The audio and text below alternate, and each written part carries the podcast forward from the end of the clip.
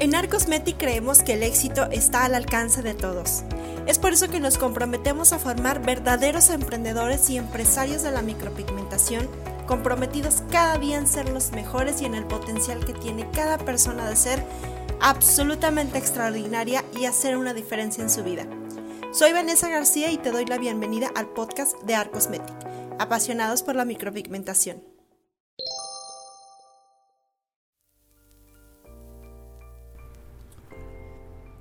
Hola, ¿qué tal artistas? Muy buenos días, tardes, noches desde donde nos estén viendo. Mi nombre es Vanessa García. Y digo, nos están viendo porque este podcast también lo transmitimos mediante Facebook Live. Aquí ahorita estamos en Facebook Live. Y hay varias personas este, conectadas. Si no puedo leer sus comentarios, ahorita al final hacemos una sesión de preguntas y respuestas, así que váyanme poniendo sus preguntitas y al final me voy a dar un tiempo de contestarlas. Este podcast se va a tratar acerca de las anestesias, porque es un tema que muchas personas tienen duda, que muchas personas tenemos incertidumbre, a veces no sabemos eh, qué, qué onda con las anestesias, a veces unos masters dicen una cosa, a veces otros masters dicen otra cosa. Y pues yo creo que dentro de toda la experiencia que tengo en el ramo de micropigmentación, sé mucho de anestesia, sé cómo manejarlas y sé cómo usarlas. ¿Y por qué es importante la anestesia? Punto número uno, porque así evitamos que eh, al cliente le duela. En sí la micropigmentación es un proceso doloroso si se hace sin anestesia, así como cualquier técnica de implantación de pigmento o tinta en la piel, dado que la aguja atraviesa la piel, hace, hace una inyección de tinta sobre la capa de la dermis papilar de la piel y eso obviamente pues provoca un poquito de dolor, ¿no? Al final de cuentas es un pinchazo, ¿no? Imagínate, ahorita quedamos todos con lo de la vacuna y que, uy, o sea, se desmayan por un piquetito y porque duele, obviamente, es la aguja atravesando la piel. Eh, ahora imagínate cientos de miles de piquetitos al mismo tiempo muy rápidamente sobre la piel, aunque sea de manera muy superficial. También este, para mí sí es muy importante utilizar anestesia 1, pues para evitar ese trauma del dolor y Fíjate que en el microblading muchas clientas me han comentado de que no han regresado a retoque porque les duele. O dicen, no, yo ya no regreso con esa persona porque me duele. Entonces para mí es muy importante aplicar anestesia porque si les duele a las clientas ya no regresan, ya no te recomiendan y ya el microblading ha ganado fama de ser doloroso y eso para mí es algo muy desafortunado porque en sí, si sabemos utilizar correctamente las anestesias y si sabemos utilizar las anestesias con, estrategia, eso no tiene por qué pasar, no tiene por qué doler. De hecho, si utilizamos buenas anestesias y las sabemos aplicar correctamente, el microblading o cualquier procedimiento de micropigmentación debe ser casi cero doloroso, si acaso se siente un pequeño ardor y una pequeña molestia, pero no tiene que ser doloroso. Es por eso que necesitamos comprender y entender y saber usar nuestras anestesias con mucha ética y mucha responsabilidad. También un punto que me gustaría aclarar es que, eh, por ejemplo, dicen que cuando aplicas anestesia en tus procedimientos, que no hay tanta retención del pigmento o que no está como que no. Y, tiene razón, tiene razón en un sentido de que la anestesia, al ser, ahorita vamos a hablar de consistencias, formulaciones de las anestesias y todo eso, pero ciertamente la anestesia cuenta con un poquito en su formulación de agua, de alcohol o de elementos que se absorben a través de la piel y que sí la piel la deja un poquito más aguadita. Pero eso no quiere decir que eh, bueno, o sea, al final de cuentas sí la deja un poquito más aguadita. Y en sí, el corte que se hace en la piel sí suele afectarse un poco, fíjate. Yo he notado que la piel al estar más aguadita tiene una menor capacidad de corte, por así decirlo. Entonces, eso se resuelve estirando correctamente la piel y haciendo la presión correcta con el ángulo de la aguja correcta en la piel. ¿Sí? Pero yo jamás, jamás de los jamases expondría a ninguna clienta a hacerle microblading sin anestesia, solamente porque quiero garantizar la retención del trabajo. Sí, pon tú que a lo mejor sí va a retener el trabajo, pero esa clienta no te va a recomendar, no va a volver a ir contigo y le vas a hacer pasar por una mala experiencia y estamos haciendo que poco a poco gane fama el microblading de que es doloroso, de que es incómodo y de que pues el dolor igual no vale la pena, ¿sale? Entonces yo prefiero poner anestesia aunque se comprometa un poco la firmeza de la piel y prefiero poner este también déjenme mover aquí un poquito para que Prefiero poner anestesia para que las personas me recomienden y se sientan cómodas, ¿sale? Eso es muy, muy, muy, muy, muy importante. Entonces, usar para, para mm, resumir, ¿utilizar anestesia está bien? Sí, claro que está bien y no hay ningún problema en en poner anestesia. O sea, se los recomiendo 100% que la usen, que la pongan, que la aprovechen, porque hay muchas más ventajas que desventajas en utilizar correctamente nuestras anestesias, ¿sale? Entonces vamos a empezar primero con las anestesias que se les llama de piel cerrada, ¿sí? Hay dos tipos de anestesias, piel cerrada y también piel abierta, ¿sí? Vamos a hablar de ambas anestesias. Entonces, tenemos que las anestesias de piel cerrada eh, son aquellas anestesias que tienen una concentración de lidocaína un poquito más alta. Lidocaína es el ingrediente que adormece la zona. Entonces, tenemos por ejemplo la télica, las más comunes aquí en México son estas cinco que les puse, aunque hay otras marcas y hay también otras fórmulas, pero principalmente son la Romantic, que por mucho es mi favorita, la J Pro, la TKTX, hay una que se llama Télica, hay una que se llama Emla. También si hay algunas marcas que ustedes saben y que me recomiendan, estaría excelente que me las pusieran aquí en los comentarios o en un DM al Instagram o en un DM a nuestro Facebook. Porque estas son las que yo conozco, las que también había una que se llamaba eh, Algiadol, RC, muy buena también, que la quitaron del mercado. Y fíjense que es una tendencia como que van cambiando las formulaciones y de repente Cofepris las autoriza o las desautoriza. Entonces, las que tenemos ahorita, pues están, digamos que, autorizadas por la Cofepris y aunque son muy buenas, pues luego las pueden quitar. Entonces, aprovechenlas mientras estén. ¿Sale?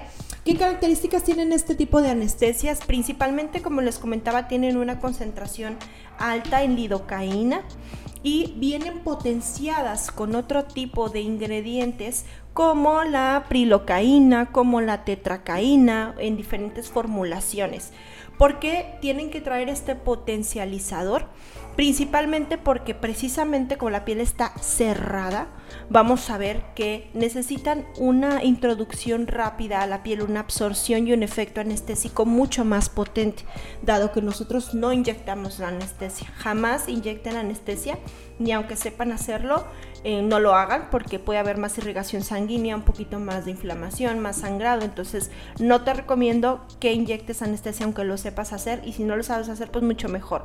Con las anestesias que tenemos tópicas, o sea, en pomada, basta y sobra para el efecto anestésico que vamos a querer conseguir para nuestro procedimiento de microblading, puesto que aunque sí hacemos un cortecito en la piel, es un rasguño muy superficial que no va a afectar tanto en los nervios que se encuentran en la capa de la dermis reticular. Entonces, no te preocupes, con poca anestesia, entre comillas, va a ser suficiente, pero sí necesitamos tener una buena anestesia. No te conformes con comprar anestesia que solamente tenga lidocaína. Trata, en mí, es mi opinión muy, muy, muy, muy, muy personal. Trata de que siempre esté potenciada con otros ingredientes. Por ejemplo, la Romantic tiene eh, prilocaína y lidocaína. Eh, siempre asegúrate de que tus anestesias traigan los ingredientes y los porcentajes de cada uno de los ingredientes para asegurarte obviamente que estés aplicando eh, cosas buenas en la piel, ¿no? Al final de cuentas tenemos un, no pues no quisiera llamar un riesgo, pero sí una responsabilidad en nuestras manos de que siempre cuidemos la seguridad y la salud de nuestros clientes. No apliques por ahí anestesias que se vean como que hay de dudosa procedencia, me faltó en esta imagen poner la anestesia FIE, que también me gusta mucho. Y también hay una crema rosita que se llama Eye Cream, que también me gusta mucho. Esa también la pueden usar. Como quieran, tu proveedor siempre debe de asesorarte 100% del uso y los ingredientes de cada una de las anestesias, ¿ok? Todas estas anestesias para piel cerrada se aplican antes de hacer cualquier corte o trazo en la piel. Antes que tu aguja toque la piel, esta es la anestesia que vas a utilizar. Tiene que haber una preparación consistente para que la anestesia haga un mayor efecto. ¿sí? Para mí preparar la piel es exfoliarla y limpiarla muy bien, retirar completamente cualquier residuo de maquillaje que pudiera haber en esa zona, en la zona de las cejas o en los ojos o en los labios, porque bueno, también trabajamos otras áreas en micropigmentación y es muy importante que eh, la piel esté limpia, exfoliada y eso de la exfoliación te va a ayudar muchísimo a que el poro esté abierto y esté mucho más receptivo a la absorción correcta de la anestesia. Hay personas que oclusionan la anestesia, es decir, que les ponen como un pedacito de plástico hay personas que no lo hacen. Yo lo personal sí lo hago y sí me gusta hacerlo porque siento que da un efecto mucho más eh, potente, dado que como se sella un poquito la piel, no hay oxígeno que nos esté oxidando en nuestra capa de la anestesia, que eso bien un punto muy importante. Si tú dejas destapada cualquier anestesia, el oxígeno la va a empezar a oxidar y va a estar perdiendo su efecto. Así que las anestesias siempre bien cerraditas, ¿sale? Y este, la oclusión evita que no se nos oxide por el efecto del aire, del oxígeno que hay en el ambiente. Entonces eso para mí es muy importante. Este tipo de anestesias, también las de piel cerrada, suelen tener una consistencia en crema o en pomada como tipo vaselina. Por ejemplo, en la técnica era pomada. Todas las demás como en la Romantic, J Pro, FIE, este, la Pro Aegis también, esas son como estilo una crema más ligera que es, no es tan como de vaselina, no es tan como grasita, sino es un poquito más de crema. Eh, yo en lo personal también prefiero las de crema porque tienen una capacidad de absorción mucho mayor, aunque pasa lo que les decía de que como tienen cierta cantidad de agua, se absorbe por la piel y las que son tipo vaselina no tienen cantidades de agua importante que puedan ser absorbidas por la piel y eso es algo, un punto muy importante que considerar. Entonces puede ser que hablando ya técnicamente, la, anestesia télica sea también una muy buena opción si no quieres que la piel se, se, quede tan, tan, tan aguadita. O sea, porque la télica es 100% una consistencia como de vaselina, petrolato, y no, no tiene agua que aporte a la piel. Entonces es como un punto importante.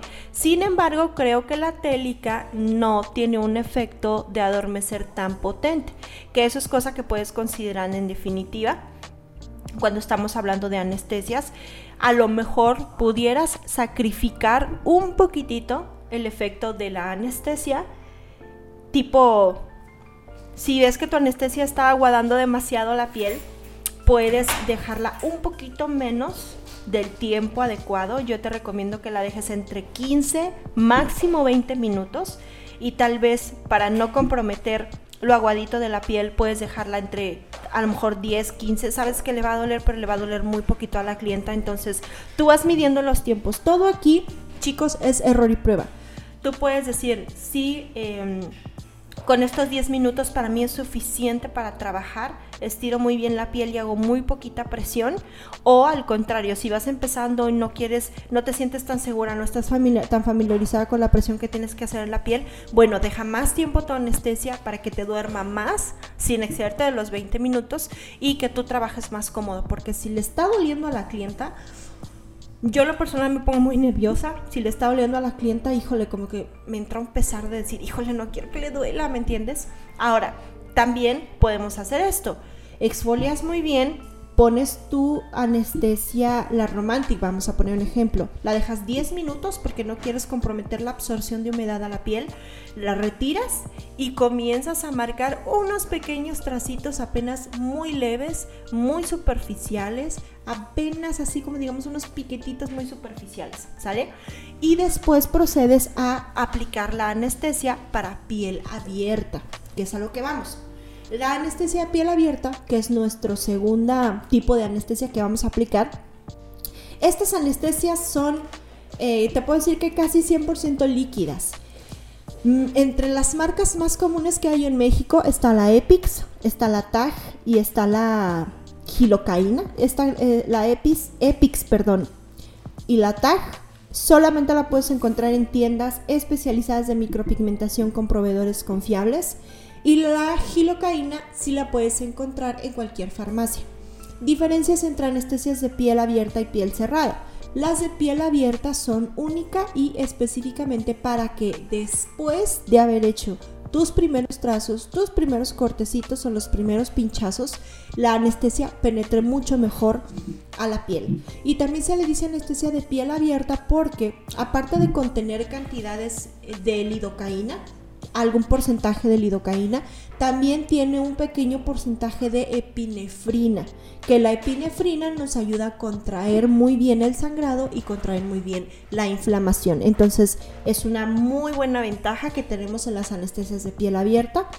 Obviamente como todo tiene ventajas y desventajas, por ejemplo, las anestesias para piel abierta tienen una alta concentración en alcohol, y eso puede resultar un poquito molesto e irritante para la clienta.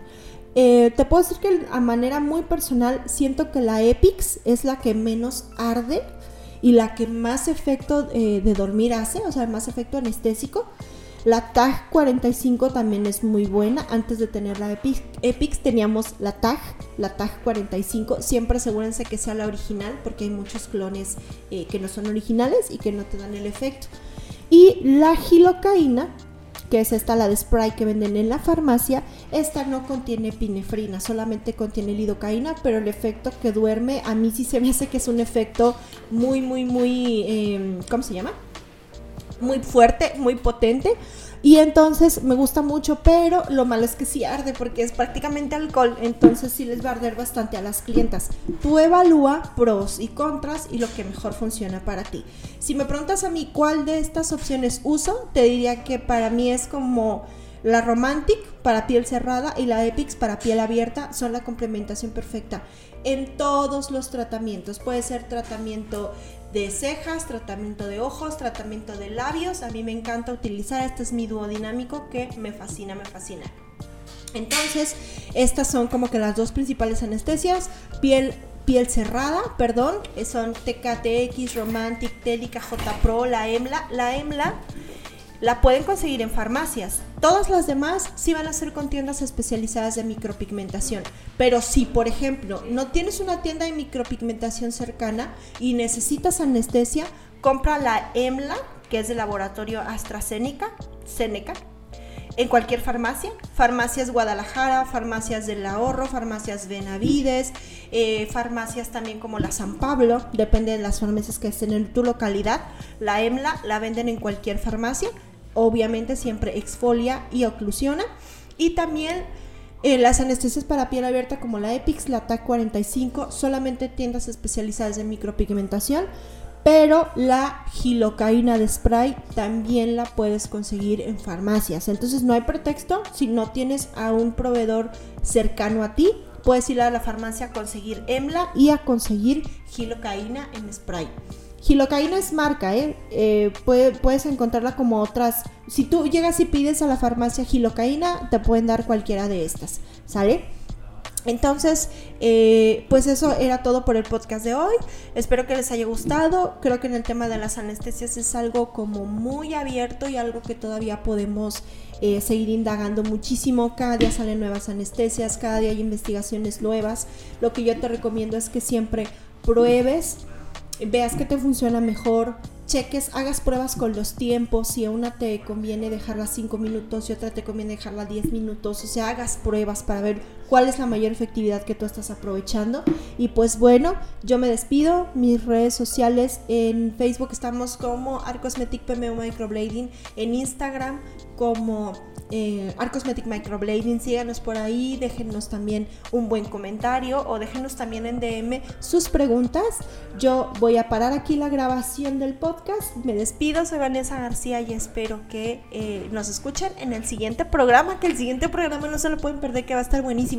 Vamos a hablar de todo lo que es este, el nuevo estándar de certificación para micropigmentadores en ISO a través de Compecer, pero no quiero adelantarme cosas porque luego las digo mal, así que los voy a dejar para que eh, se conecten la otra semana a la entrevista que vamos a hacer con los expertos de Compecer, ¿sale? Se los dejo de tarea. Un abrazo y un beso y que estén muy muy bien. Este podcast fue producido para Art Cosmetic por Eric Fillmore, arroba Cosner.